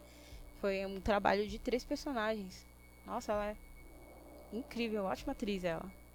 Ah, e o olhar dela também, né? Eu- olhei pra ela logo de cara e lembrei da participação dela em Holmes. né? É. Verdade. Não, você olha pra ela, você já lembra de Home. Uhum. Olá. Assim, pelo menos quando. Sempre quando é esse episódio é mencionado em algum lugar da internet, eles colocam exatamente a foto dela, assim, né? Que dá pra ver que ela tava usando uma máscara na região da boca, assim. Mas pelo olhar já dá pra reconhecer ela. Um olhar bem expressivo que ela tem. E aí eu fui buscar hoje no, no IMDB referências sobre ela, né? E acabei vendo também que ela participou do episódio O Repouso Final de Clyde Bruckman. Ela fez uma é, uma vidente lá, né? A Madame Zelma. Evidente, né? Eu não lembrava, não. Agora que você falou, acho que tem uma. Tá surgindo na mente, mas a princípio foi Home mesmo que. Pois é, man- mantendo aquela mística de personagens que aparecem em Arquivo X várias e várias vezes, mas trocando o personagem, né? Pessoas que aparecem no Arquivo X, mas fazendo É, personagens diferentes. Atores, atrizes É. diferentes. Isso era muito comum nas cinco primeiras temporadas, quando a série era produzida em Vancouver. E lá a, onde, assim, a oferta de atores não era tão numerosa. Eles não tinham muitos atores disponíveis para escolher para trabalhar no seriado. Então, quando eles gostavam do trabalho de um ator ou de alguma atriz, anotavam o nome e depois chamava para participar de outros episódios interpretando outros personagens. Uhum. Depois que a série passou a ser produzida em Los Angeles, isso praticamente acabou. né? Porque aí a- tem muito mais atores e atrizes né, querendo trabalhar em seriados, em filmes em Los Angeles do que em Vancouver. É, a gente acabou de receber um comentário aqui no, no Facebook, né? Que eu fiz aquela postagem clássica do que, que não pode faltar nos comentários do, é, do episódio, né? E aí o comentário é da Simone Delgado e ela fala que a gente tem que comentar sobre os badalares dos sinos para cada cena shipper. É, enfim, eu não sabia que, que isso era uma, era uma coisa, de que né, em cenas shippers aparece é, um sino tocando é, ou algo assim. Mas eu já devo ter contado essa experiência em outro ah, podcast. Eu me lembro de quando, eu não sei se vocês se lembram, mas existia um evento que se chamava Maratona Scully. É, que eram pequenas convenções, né? eram encontros na verdade, em que o pessoal se juntava para assistir episódios centrados na Scully. E era um evento que acontecia no mundo inteiro, numa época específica do, ah, do ano, e que a verba desse evento era convertida para instituições que trabalhavam com neurofibromatose, que era uma doença do qual o, irmão da um dos irmãos da Gillian ah, sofria. E aí eu lembro que assistindo esses episódios na, na maratona Scully, tinha umas meninas que ficavam sempre com um, sino, sacudindo o sino e fazendo barulho, é quando parecia uma cena shipper. E aí foi interessante porque a Simone Delgado trouxe, é, trouxe esse comentário e eu havia percebido que é, é, é, na trilha sonora que tinha também um, um, é, algo parecido com com sino ou com, ou com chocalho assim, né? E aí ela comentou agora, eu nunca havia ouvido falar nisso fora da Maratona Scud de que existia algo assim na trilha sonora. Não sei se vocês já haviam percebido isso também. Eu também não. Pois Também é. nunca tinha ligado, me ligado. Então fica aí a contribuição da, da Simone para quem for reassistir o episódio ou realmente se lembra do episódio. Tem esse esse sonzinho extra nas cenas nas cenas shippers. E a gente não consegue fugir do, do chiperismo. E Gabriel sofrendo. Vamos em frente. Vamos em frente. Só chamar atenção Hum. sobre a frase que o Mulder usou né, Hum. quando está conversando com a Scully sobre o futuro, né? Como é que a Scully pergunta para ele como que vai ser o nosso futuro, né? Ah, se vamos ficar juntos, ele falou: "Ah, vou empurrar a sua cadeira de rodas com a minha", Hum. né? Como que dizendo que eles estarão juntos, né, futuramente. Então, Uhum. ah, não é muito comum isso na série, né? Quer dizer, são pouquíssimas cenas né, ao longo da história da Arquivo X que os o Mulder e a Scully tratam dessas questões mais pessoais, né? Uhum. É sempre investigando os casos, discutindo do- sobre os casos, mas questões pessoais nunca foram, nunca tiveram muito espaço na série. Também tem uma pergunta que a Scully, é, que a Scully faz que eu não entendi muito bem de, é, de onde saiu. É, que eles estão tendo esse papo sobre o futuro, sobre envelhecer. Ah, e nesse, nesse ponto tem também uma crítica do. Novamente, uma crítica sobre o governo Trump, né? De- dessa briga com o FBI, que o Mulder Sim, fala. é citado. Né, a gente vai né, envelhecer bem, contanto que o presidente não feche o FBI O antes FBI, disso, né? ela pergunta se eles, Vamos ficar se ficarem desempregados. Isso. Pois é, e aí eu não entendi porque eles já ficaram sem o emprego deles no FBI antes, eles seguiram a vida, É, sabe? ela, Eles ela foi trabalhar fazer. como médica, né? E o Mulder continuou fazendo, talvez, investigações aí em caráter particular. Né? Eu acho que uma coisa que tem muito, a gente conversou no episódio anterior, né? O que tem muito hoje nos Estados Unidos é antigos agentes de FBI, CIA, NSA, que abrem suas próprias empresas para trabalhar como consultores né, no setor de inteligência, né? Então, me parece que esse é um caminho que eles poderiam seguir, com toda a, a experiência, o conhecimento que eles tiveram nos arquivos X, ainda mais agora que os arquivos X são levados a sério, como nós vimos no episódio anterior, né? Todos os serviços secretos do mundo todo querendo ter acesso ao conteúdo do trabalho deles, então me parece que eles não teriam dificuldade para trabalhar, né? para conseguir emprego, pra... é só abrir uma consultoria privada aí que vão aparecer muitos clientes. Sim. É, e uma coisa que a gente sabe, que sempre ficou claro no Arquivo X, é que tanto o Mulder quanto a Scully são excelentes investigadores, né? Sem dúvida, não. O trabalho deles acabou sendo reconhecido. né? No começo era ridicularizado, tanto que a Scully foi colocada lá para quê? Para desmoralizar o Mulder, né? E quando hoje em dia, no mundo atual, o que eles fizeram durante todos esses anos é reconhecido como um trabalho que merece ser estudado, conhecido. Então, assim, é, voltando a, a essa pergunta da Scully, né, o que, é, o que vai acontecer se a gente for demitido? Parece que aí também tem um resgate, ou, ou tá dando uma resposta nas entrelinhas pra gente, do quanto foi sofrido para ela ter saído do FBI, ter saído do Arquivo X, né? Porque na construção da, da Scully, a gente vê que na história dela, ela tem a gente estava tava tentando gravar o podcast sobre o episódio O Vidente, né, o Beyond the Sea, em que mostra muito essa questão da Scully em ter escolhido a carreira do FBI ao invés da carreira médica e do quanto que isso gerou uma espécie de é, de atrito com, no relacionamento com o pai. Né? Sim. Então, em vários momentos, ela teve que bancar essa escolha profissional dela do, ah, do FBI, de ter seguido no, ah, no Arquivo X, e de repente aquilo foi tirado dela. Né? E aí a gente vê então que por essa frase ela realmente resgata isso no sentido de que ela não consegue se imaginar fazendo qualquer outra coisa que, que não né, sendo o agente do, ah, do FBI ou quem sabe trabalhando ah, no arquivo X. É, é como, Beleza. parece que é, é como alguém que está percebendo, olha, está chegando ao fim, né? É. Está, Uhum. está se aproximando do final e está sofrendo por causa disso. Uhum. É engraçado pensar isso porque parece que em todas essas temporadas nunca se teve tempo para fazer esse tipo de reflexão. Aí agora que é a última temporada e que tem tanta coisa para mostrar, tem tempo para fazer essa reflexão. Mas mas É. eu acho que isso- é- é- essa reflexão nunca foi feita porque não se pensava em termos de final, né? Ah, vamos terminar a série, vamos acabar. E agora parece que já, Ah. já se pensa isso. Agora é definitivo, principalmente com a saída da, da Dina. Com certeza, o Piscati já deixou claro e o Duchovny já deu uma declaração recentemente falando que essa é a temporada final. Uhum. É, vamos ver. Vamos ver como vai terminar, como vai ser o último episódio, né? Com certeza ficará algum gancho para algum eventual retorno futuramente, se bem que eu acho difícil. Uhum. Parece que Não sabemos. não sabe, né? Mas Não sabemos, né? não sabemos É. mais. A verdade é que não sabemos de nada. Pois é. Acho que nem o Chris Carter sabe, né? Só sei que nada sei. Exato. É, temos algumas referências também nesse, uh, nesse episódio. Não sei se, uh, se todos pegaram, mas assim, tem uma referência que eu não poderia deixar passar, porque faz referência a um episódio que eu gosto demais no Arquivo X, que é o episódio Pusher, ou O Instigador. É quando o Chuck chama o Mulder de, de G-Man, né? Que seria uma, um apelido para Homem do Governo, que era assim uhum. que eram conhecidos alguns militares ou funcionários do, uh, do governo. Né? É, e o, o Model falando no telefone naquele episódio, no episódio Instigador, né? Ele falando no telefone com o Mulder, chama o Mulder de G-Man. Então, assim, é, que é, o Chuck chama o Mulder de. Nesse episódio, o Chuck chama o Mulder de G-Man e o Mulder fala logo, como se eu nunca tivesse ouvido isso antes. Exatamente. É, algo assim. Então foi uma.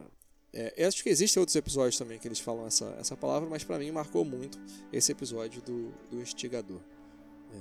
É. é, porque até porque os temas são parecidos, né? O instigador, o Robert Patrick Model, ele tinha uhum. o poder mental de instigar as pessoas a fazer o que ele queria, né? Uhum. E, e aí, e, e nesse episódio, nós vemos os gêmeos têm esse poder de criar os duplos malignos que fazem também o que eles querem. Uhum. O engraçado porque tem aquela comidinha que a, a Judy fica comendo no hospício, que o nome da comida é é uma comida enlatada, eu não sei realmente se é, se é comida de gente, o que é aquilo. Mas o nome em inglês é Duke. E Duke Isso. é uma outra palavra para cocô.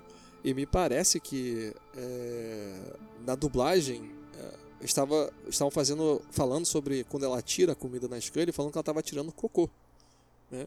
Então eu não sei muito bem que tipo de comida é aquela ali que ela estava comendo, mas com esse nome não pode ser uma coisa apetitosa. Aquilo né? que ela jogou na parede lá, quando ela arremessa contra, na, na Scully, me pareceu algum tipo de geleia. Pois é. Que talvez é seja uma... a marca, né? A marca. Uhum, uhum. Sei, pois é. Um tipo... Mas é, me lembrou também aquela comida que o, o model comia no episódio Instigador, né? Porque para ele repor as energias, fazer aquele esforço Sim, mental. Exatamente ele comia tipo uma comida enlatada de, de marombeiro, né? Pra dar bastante carboidrato. Um suplemento, né? É, bastante energia para ele fazer aquele, é, aquele esforço. Oi? Isso, oi. oi. Mas enfim, eu tentei procurar referências sobre isso e não consegui. Não consegui nem saber que tipo de comida é essa tal de, de Duque e nem fazer um paralelo com a comida que o model é, comia no, é, no instigador. Mas realmente o poder é, é semelhante. E não foi a primeira vez que o Arquivo X fala sobre gêmeos, né? Sim. Tivemos o episódio Luta de Gêmeos da sétima temporada, que na minha opinião, modesta opinião, é o pior episódio da história daquele X. eu não sei quanto ah, é a opinião dos eu outros. Eu adoro quando o pessoal vai se queimando no, é, no fandom de Arquivo X, não só eu. Fale mais, Mar Donizete, fale mais. Fale então, mais. O, esse episódio meio que lembra a Luta de Gêmeos, né? Mas o, não tem nem comparação. Esse episódio, o Plus One, é bem melhor, muito melhor que o Luta de Gêmeos. Eu também não, não curto muito esse Luta de. E o Luta de Gêmeos também foi escrito pelo Chris Carter. Uhum. Pois é, tá vendo? Engraçado que coincidência, ainda... né? Ah, pode uhum. falar. Não, é que eu ia falar que eu ainda tenho um outro episódio que eu considero pior que esse. Uhum. E é da sétima temporada. Qual é? o mundo virtual, acho que é esse o nome. Que eles entram naquele simulador no de jogo. videogame. A gente falou sobre esse episódio aquele... no. no... É, pra... Aquele pra mim. Aquele episódio pra aquele mim. foi pior, né? É horrível.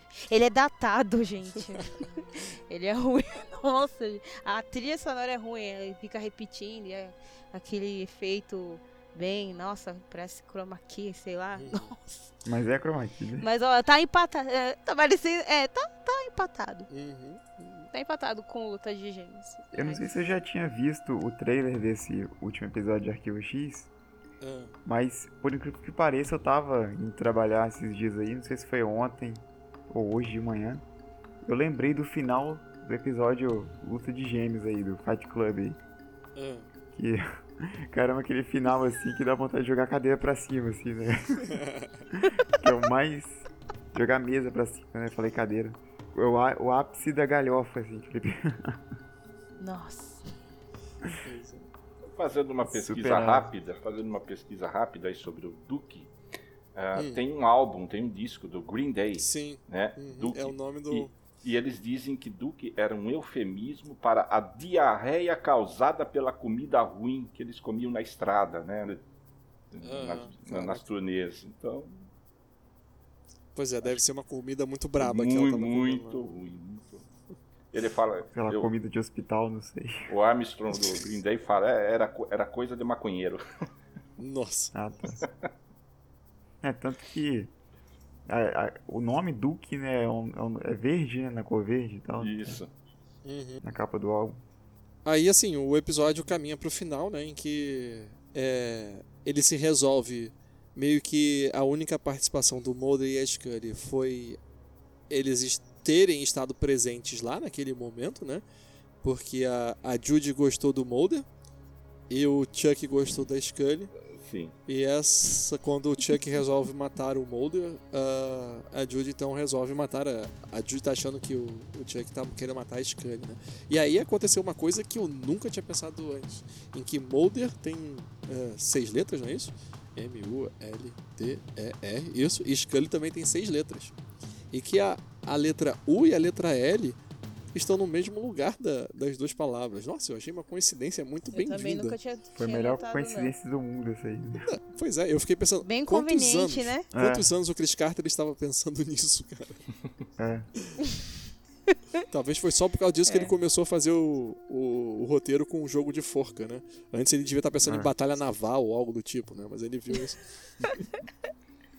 É. Ele deve ter pulado a cadeira assim. Uou! Cabeça dele explodindo. Uou! É isso, é isso. É isso que eu vou escrever. É, e assim, como se o episódio não tivesse sido ah, bizarro demais, né? A gente ainda tem um- no finalzinho descobre que eles mataram né, os pais também com o mesmo jogo de, de forca, que provavelmente foi o primeiro jogo de forca que eles jogaram é, na vida. E não sei se vocês perceberam, mas é, é, nesse jogo que estava mostrando lá é, com a palavra mãe e com a palavra pai, não tem nenhuma letra errada que eu fiquei me perguntando o sentido disso foi que os dois queriam matar os pais. Eles fizeram o jogo só pra matar porque já talvez já sabiam que aquele poder funcionava ou Sim. não sei, né? Acho que tem um porquê de não ter nenhuma letra errada nessas ah, palavras. Eu falei em off antes né, de começar o podcast, a gravação do podcast, que pelo menos pra mim esse episódio teve aquela aura do Small Potatoes total, assim, né? Né, Aquele episódio da quarta temporada, né? Pois é, você Tem falou que nisso. Explique-se. Então, eu, eu achei essa coisa assim do. A fotografia do episódio, a, a trilha sonora, assim, que é uma coisa macabra e engraçada ao mesmo tempo, né? Eu acho que pelo menos me lembrou bastante. Aquela referência da, que você meio que desconstruiu, né, a minha. Sobre o Mulder tá sempre su- assustando a Scully. Aquelas cenas. Aquela cena pelo menos me lembrou quando o personagem né, do Small Potatoes lá que se transformava em outras pessoas assumiu o lugar do Mulder pra poder seduzir a Scully. Né? Essas cenas, me- pelo menos me lembrou, né? Mas, cara, pra mim não, não lembrou, não. Confesso pra você que não me lembrou esse episódio, não. Mas eu acho que as referências estão estão aí, né?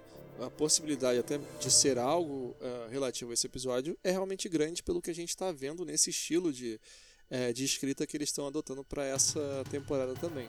né? a gente tem visto várias cenas que retomam certos episódios sem deixar claro que está retomando esses episódios, né?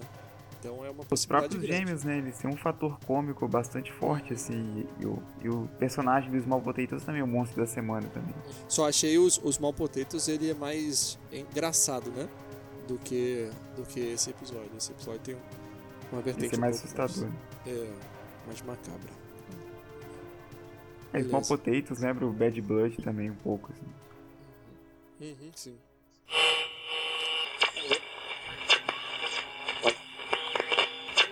Antes de mais nada, eu quero agradecer o Gabriel pelo convite. Faz um tempinho que eu não trabalho como informante, então espero que a minha fala possa contribuir de, de alguma maneira. E como o Chris Carter disse no primeiro episódio, My Struggle 3, de trás para diante, numa cadência de voz diferente e dentro da cabeça do William. Uh, isso é para nós, né, para os fãs, então que a minha fala possa contribuir um pouco para elucidar um pouco como são os episódios, porque eu acredito que Arquivo X mudou muito desde a sua, entre aspas, conclusão em 2002 e até mesmo do filme em 2008. E da décima temporada em diante, ainda que não que hoje eles digam que não tenha sido um sucesso estrondoso, ela foi e conquistou um, mais um batalhão de fãs. E eu acho que a gente vai falar de Arquivo X ainda há muito tempo com essa décima primeira temporada. Então vamos lá, o que, que eu senti quando eu vi quando eu sentei na frente da televisão e assisti esse episódio. De cara, assim, na, na, nas primeiras cenas, o que me fez lembrar foi de mim, muito pequena, uh, criança ainda, sentada na frente da TV Record, vendo Arquivo X. Aquela energia nostálgica, aquela coisa frenética, assim, que, que Arquivo X trazia para mim, eu não sei para vocês. E eu fiquei impressionada com a dinâmica, porque ao mesmo tempo que era muito. Uh, Arquivo X está mais acelerado, e até nos conceitos e em tudo tá muito tudo muito mais rápido, mas tinha um quê gigante daquele monstro da semana clássico que a gente estava acostumado. Então, isso para mim foi fantástico e foi foi revigorante assim. Eu me senti muito muito bem vendo esse episódio. Uh, eu sou shipper declarada, né? Então, Gabriel que me desculpe. E eu acho que foi por isso que ele resolveu me chamar para falar, porque ele sabe do meu amor pelos dois e entre os dois, então eu tô aqui para tentar fazer alguns links em relação a isso também.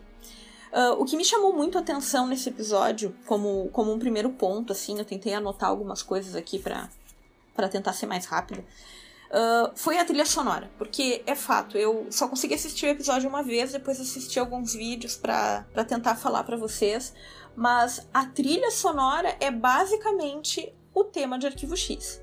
Eu não sei o que, que o Mark Snow fez, eu não sei se isso foi uma ideia dele ou se na realidade foi ideia do Chris Carter, que a trilha sonora, uh, com uma mixagem diferente, com um tempo diferente, ou com uma orquestra, ou apenas aquele assobio clássico da, da, da série, ela me lembra vários outros episódios. Então eu vou dar, vou citar um exemplo aqui. Por exemplo, na cena em que eles estão, que Scully pede, por favor, me abrace. Quando que a gente ia imaginar Scully pedindo abraço, gente? Olha que, que conquista para essa mulher.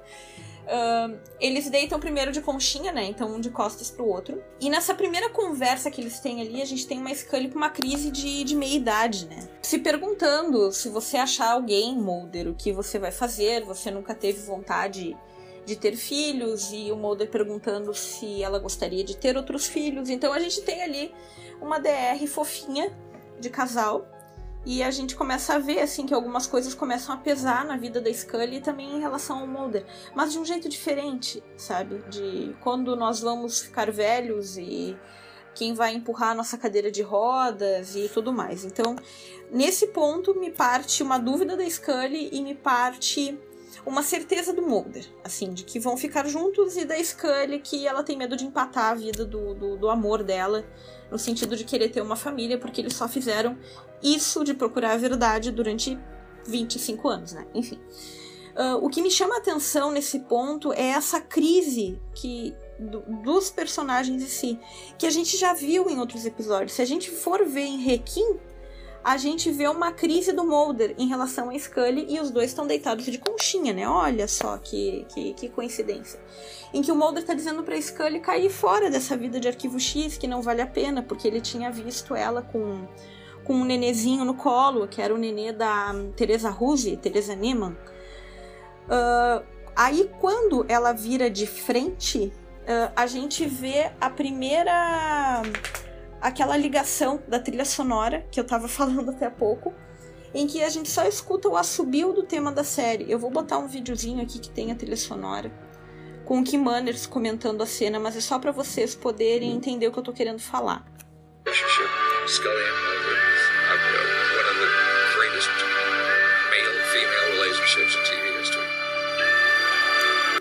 Esse assobio que eu tô me referindo. Quando eles se viram de frente, um pro outro, quando a Scully vira de frente para ele, a gente escuta esse mesmo assobio, sabe? Então, isso foi muito muito nostálgico, assim, para mim.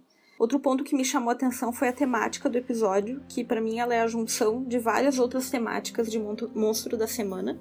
Quando eu me dei conta que eram gêmeos, os dois vividos pela Karen Candoval, a senhora Peacock, memorável, tipo, não, não tenho que falar da atuação dela, eu achei ela muito louca, uh, sedutora algumas vezes, velha maluca em outras, muito doce, muito querida, que me lembrou aquela personagem do Campo Onde Eu Morri, que ela tinha outras várias dentro dela, né? Uh, e o irmão dela, né, louco de estar em poste, e que na verdade não era uma coisa ruim, né? Eram os dois ruins que provocavam as coisas. E isso já me lembrou outro episódio que a gente teve de gêmeos, né? Uh, Fight Club, que é chamado de Luta de Gêmeos, da Lulu Pfeiffer e da Beth Templeton. Uh, que cada vez que elas se encontravam acontecia alguma coisa, uma treta, uma coisa muito louca.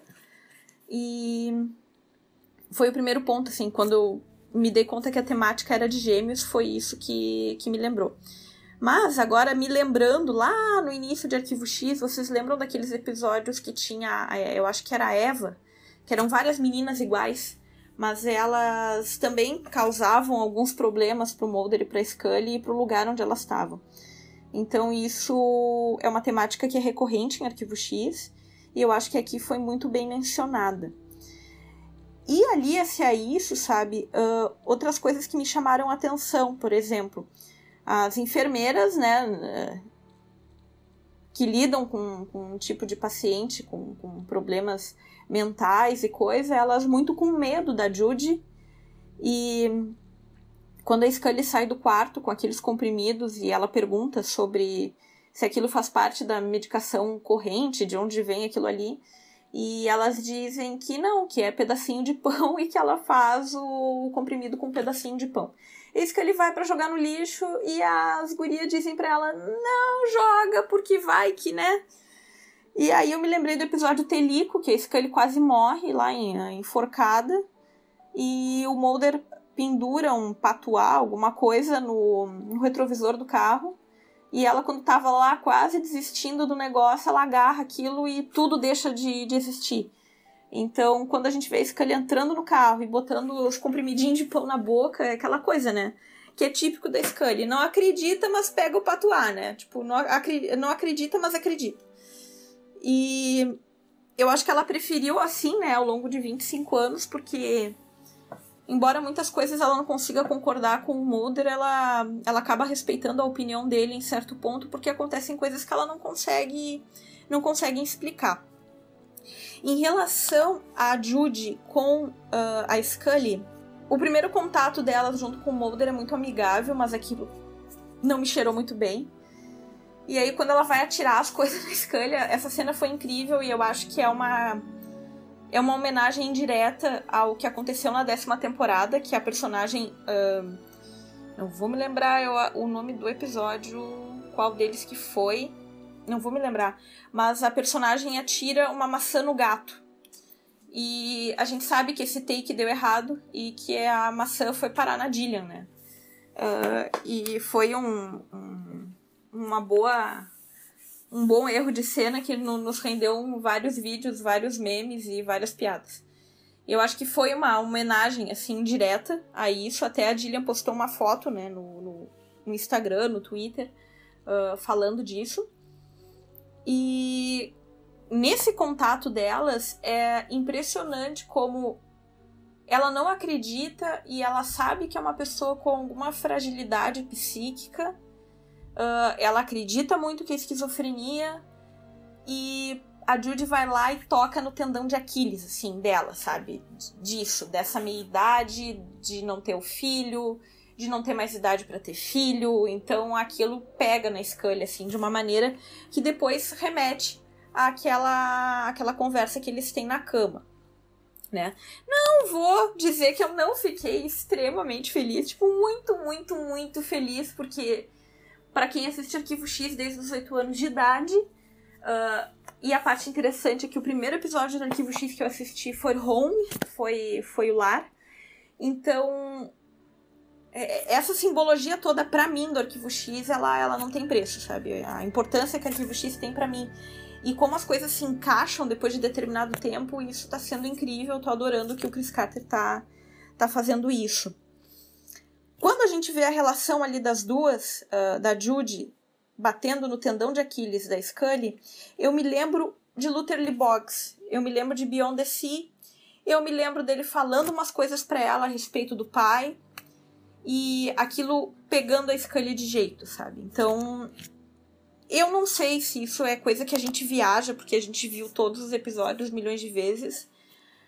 Mas eu acho que essa temporada ela tem um quê laudatório, assim, um quê de homenagear o que é Arquivo X, mas ao mesmo tempo evoluindo muito bem com o tempo e trazendo elementos novos. Então eu tenho muito medo de que realmente essa seja a última temporada, por causa da declaração que a Gillian deu e a forma como ela falou uh, desse peso da idade, dessa coisa do William, dessa coisa de teria tido outros filhos, mas eu não teria com quem ter e ela sabe que o Mulder ia estar tá ali para fazer aquilo de novo, né? Enfim, seja um milagre ou seja por inseminação artificial, ou sei lá, né, adotando, né, gente?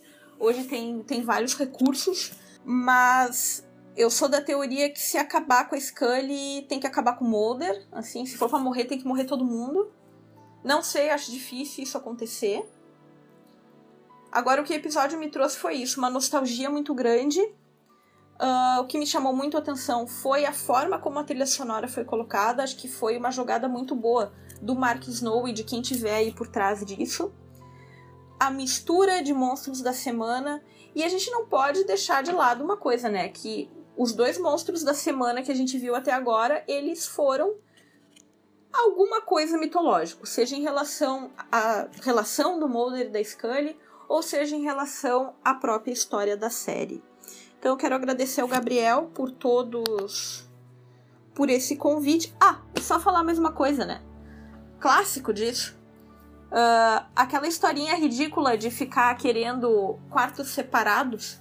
Vamos começar a fazer uma lista aí. Rei da Chuva e tudo mais. Assim, quantas vezes Mulder e Scully já compartilharam quartos por motivos diferentes? E aí, né, gente, eles compartilharam o quarto, sofá-cama e outras coisas que a gente não viu. Então foi incrível. Eu tô muito empolgada com o resto da temporada, mas também tô com muito medo, porque Arquivo X faz parte da minha vida desde muito jovem, então a gente sempre teve aquele sentimento de que não tinha acabado, né? Então a gente sempre soube que, ainda que fosse remota a possibilidade, Arquivo X ia voltar de alguma maneira. E agora que voltou, eu não sei, mas eu tô morrendo de medo que acabe de verdade. Mas espero que a gente tenha um desfecho bom para todos os nossos personagens queridos. Muito obrigada. Espero que tenham gostado. Um abraço.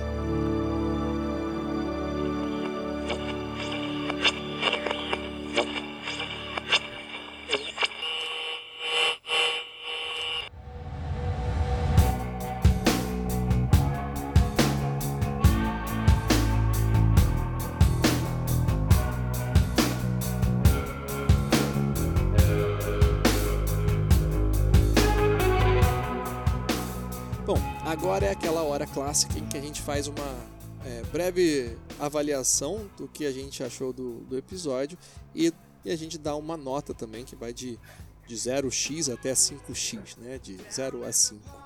É, só que primeiro eu queria pedir ao Donizete para falar um pouco, porque a gente tem acompanhado esses episódios aqui com a participação dele no, no podcast, acompanhado exatamente o quanto que eles estão tendo de, de audiência como se fosse um termômetro para saber se o hype voltou mesmo, se o pessoal está aderindo a essa nova temporada, como é que tá.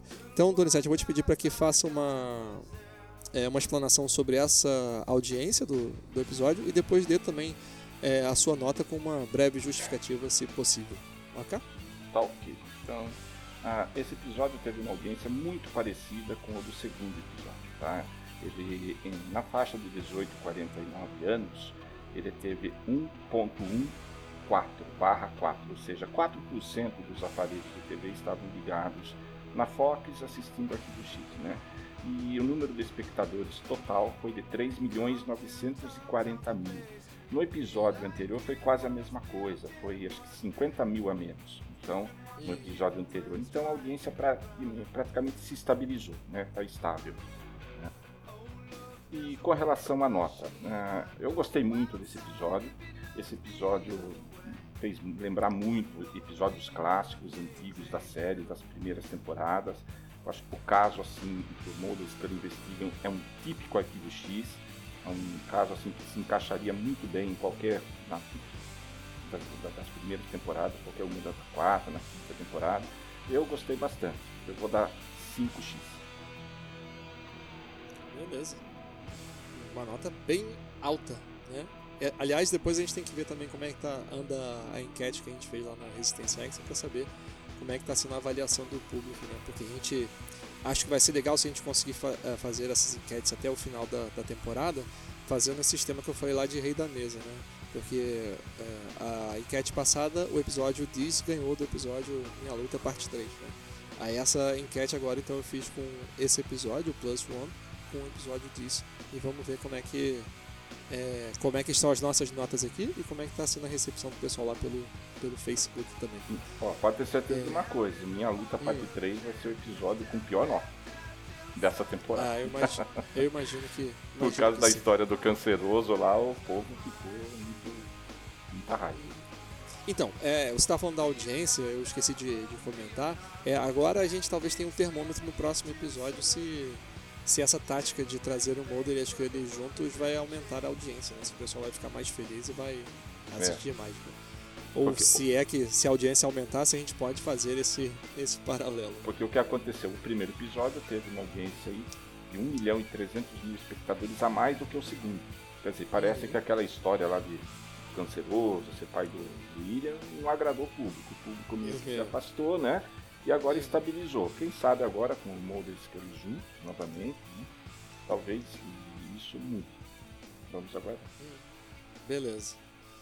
É, Dani, quer dar a sua nota e a, a sua justificativa? Sim, uhum. minha nota é 5x. Uhum, muito bem. E é, é pelo fato de eu ter gostado do episódio que retoma um pouco dos episódios antigos, da primeira, da segunda temporada. Eu também queria falar sobre a trilha, que foi um ponto importante também. Ela teve um destaque maior para mim, uma importância maior, então ela retomou aqueles episódios antigos também. Eu gostei muito. Ela se sobressaiu mais até do que a temporada anterior, até eu acho. E eu digo primeiro, segundo e terceiro episódio. Eu também também queria destacar a atriz Karen, né? É, é uma excelente atriz. Eu acho que foi um ponto positivo nesse episódio, né? Não só ter a Gillian, o David, mas ter bons coadjuvantes é bom. É, ajuda na trama, enriquece. Essa atriz é excelente, adorei ela. Então é 5. Boa. E aí, Marcos? Vamos lá. Bom, eu. É, tanto o episódio This quanto esse último episódio me surpreenderam de maneiras diferentes, né? Ao ponto de que My Struggle Parte 3 já não é tão mais interessante para mim. assim, eles conseguiram. O segundo e terceiro episódios conseguiram superar esse primeiro, assim. Eu acho que eu tava, né, eu tava movido ali pela. Não que o episódio que My Struggle Parte 3 tenha sido ruim, mas em vista desses dois, é, esses dois, é, eu me senti bem mais satisfeito com eles, né? Então eu não vou fugir dos 5 também não. Eu queria tentar. É, eu estava tentando não é, ser mais imparcial, né? Porque já tava ficando sem graça dar 5x para todos os episódios até agora. Mas eu não vou conseguir escapar disso, não. É 5x mesmo. Quando eu até brinco, né? Quando a gente começa a fazer a é, fez a resenha dos, de alguns episódios passados, né? Só que a gente não foi seguindo a ordem da primeira temporada. Eu até brinquei que a gente estava hum. escolhendo só os episódios que a gente mais tinha gostado, que a gente só tava dando 5x para os episódios. Né? E aí tá. Acho que na verdade a décima, temporada, a décima primeira temporada tem vindo numa, numa onda boa, né? Pelo menos para os fãs realmente é, de Arquivo X. É, ontem quando acabou o episódio, né? Eu entrei na internet para ver os comentários já alguns artigos, todos elogiando. Os fãs adoraram o episódio, todo mundo elogiando no Twitter. Os, os artigos que eu li ontem à noite também fazendo bastante elogios a esse terceiro episódio. Hum, hum, beleza. Bom, então a gente chega naquele drama então que é a minha nota, porque É, ontem, ao assistir o episódio, eu terminei o episódio falando, nossa, que porcaria, não gostei não. Mentira, não pensei porcaria. Mas eu saí assim com uma sensação de, hã, eu não esperava por esse episódio, que esse episódio fosse desse jeito, eu não gostei muito não. Reassistindo, eu consegui apreciar ele é, um pouco mais, sabe? Até. É, então, assim. O meu problema aqui é porque assim, eu ainda continuo tendo gostado mais de This do que gostei desse episódio. E eu ainda gostei mais do My Struggle 3, né, Minha Luta Parte 3, do que gostei desses outros é, episódios. Só que a minha nota para o episódio This foi 4x. E esse episódio eu vou, eu vou dar também 4x porque eu não acho, acho que ele merece menos do que é, do que isso, mas eu estou tentando só manter uma congruência. Né? Naquele episódio, a gente, no episódio de a gente teve cenas muito menos chippers do que, do que esse, e aquilo tinha sido um problema para eu não ter gostado do episódio. E nesse episódio, as cenas foram muito mais descaradas e muito mais claras, o que me fez que eu não gostasse tanto assim uh, também. Eu acho realmente que essa questão do relacionamento do, uh, do Mulder e a Scully, eu acho que é muito dito sem ser dito alguma coisa. Eu acho que fica bem desse jeito no, no episódio. Não sendo tão explícito assim, eu acho que perde um pouco do ritmo uh, da trama em si do, do episódio. Então, assim, a minha nota vai ser 4x para tentar manter um pouco aí. Então, assim, só para vocês verem como é que 4x não é uma nota baixa, a nota até agora no Rotten Tomatoes está em 7.65 de 10. É, no IMDB uh, tá 8.6 de 10. O hum. DIS tá 7.6 de 10 e o Minha Luta Parte 3 6.8 de 10. Então, a cada episódio acabei... a nota foi subindo. É, eu acabei de atualizar de novo aqui o Rotten Tomatoes e a nota tá mais baixa, tá em 7.12. pessoal, o Rotten Tomatoes ele vai atualizando conforme vai chegando crítica, né? O pessoal vai é, vai votando. Talvez no IMDb funcione assim também, mas eu não sei é, bem dizer. Então assim, essa é claro que essa avaliação ela pode mudar é, depois com é, com o tempo. Né?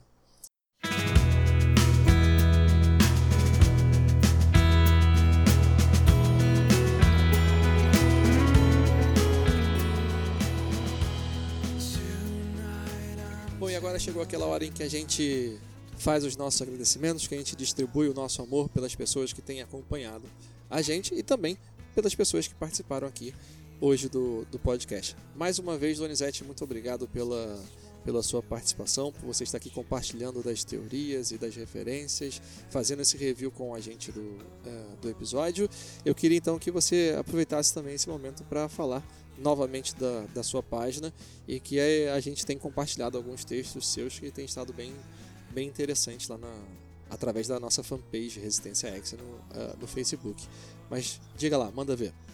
Tá, quero agradecer a Gabriel, quero agradecer a Dani, o Marcos aí, né, pela participação, por ter participado de mais desse podcast.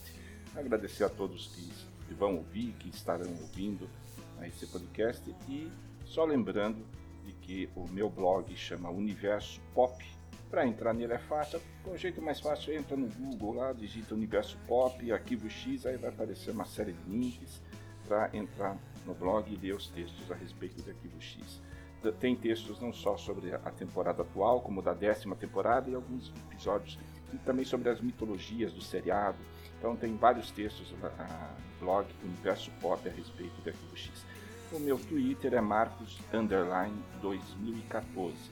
Eu também faço comentários sobre Arquivo X ali na minha conta do Twitter. Então se vocês quiserem acompanhar, seguir, fiquem à vontade, daí também seguirei de volta. Quero agradecer a todos e boa noite. E frase de despedida. Alguém aí quer brincar de forca? De novo, tô fora. Nunca mais veria essa brincadeira de forma inocente. vamos lá. Porque é perigoso. Dani, vamos com você agora? Sim. E queria agradecer a todos que curtiram a página. Chegamos a mais de 500 membros, né? Isso. Uh, queria também é, destacar o meu, a minha página no Facebook, né? Que é de cinema. Eu deixo algumas resenhas, né?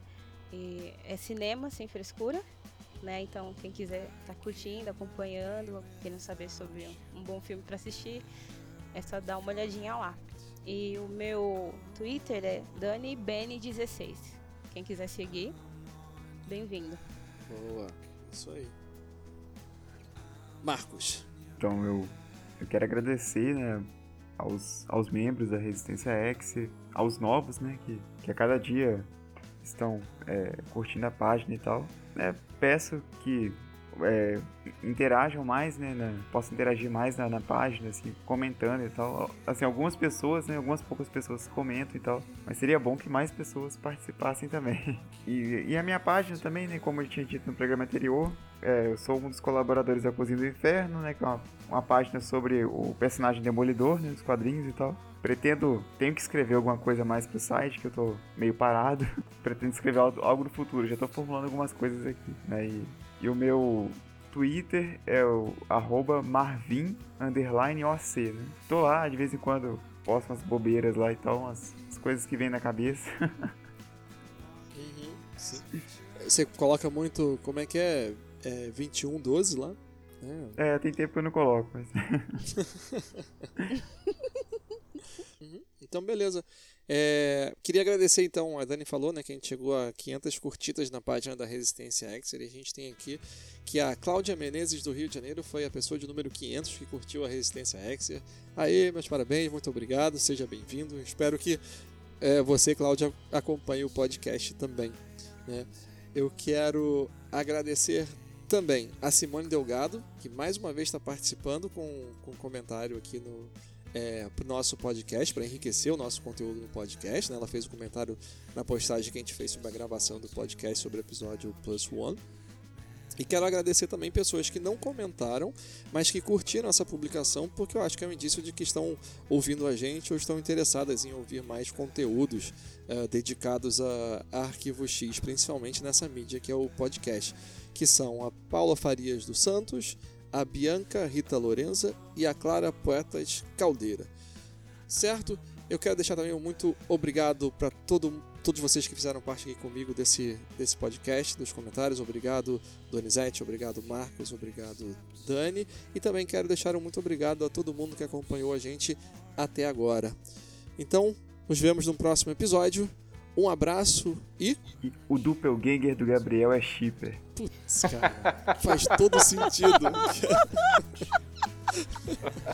é isso aí. Isso significa então, que o Gabriel está com os dias contados.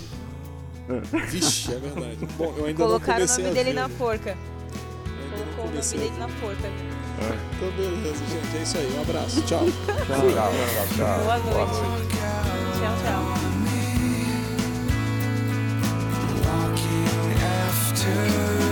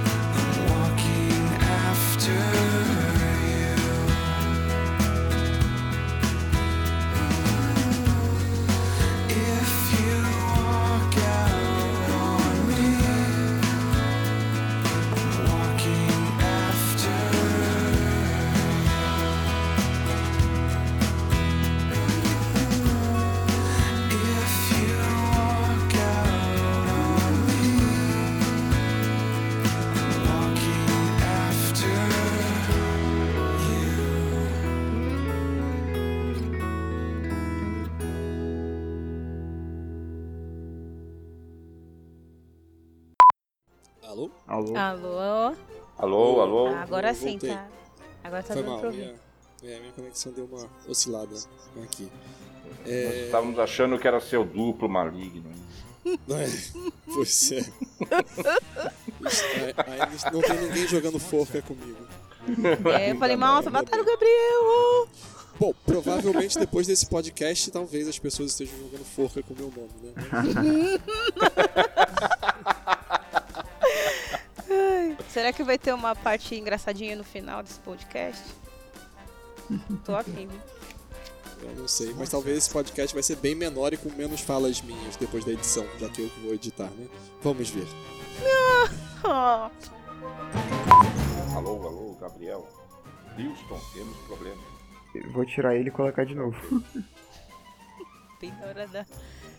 Na hora da nota. Quem mandou falar mal, falar mal do modo desse queijo junto?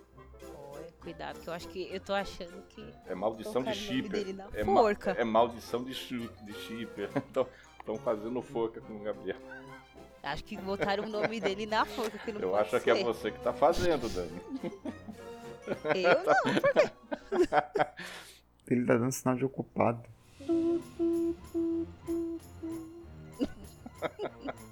Esse número de telefone não existe. Minha nossa. Olha, é Chamando melhor botar ele. cinco. É melhor ele botar assim. Opa, Gabriel, Gabriel. voltei. É, foi mal. Alguém colocou você na forca. Foi a Dani, hein, Gabriel? Foi a Dani. Você fica dando nota baixa pra episódio shipper, olha. Pô, cara, eu dei 4x pra esse episódio também. 4x não é uma nota baixa. Vai cair de novo, Gabriel.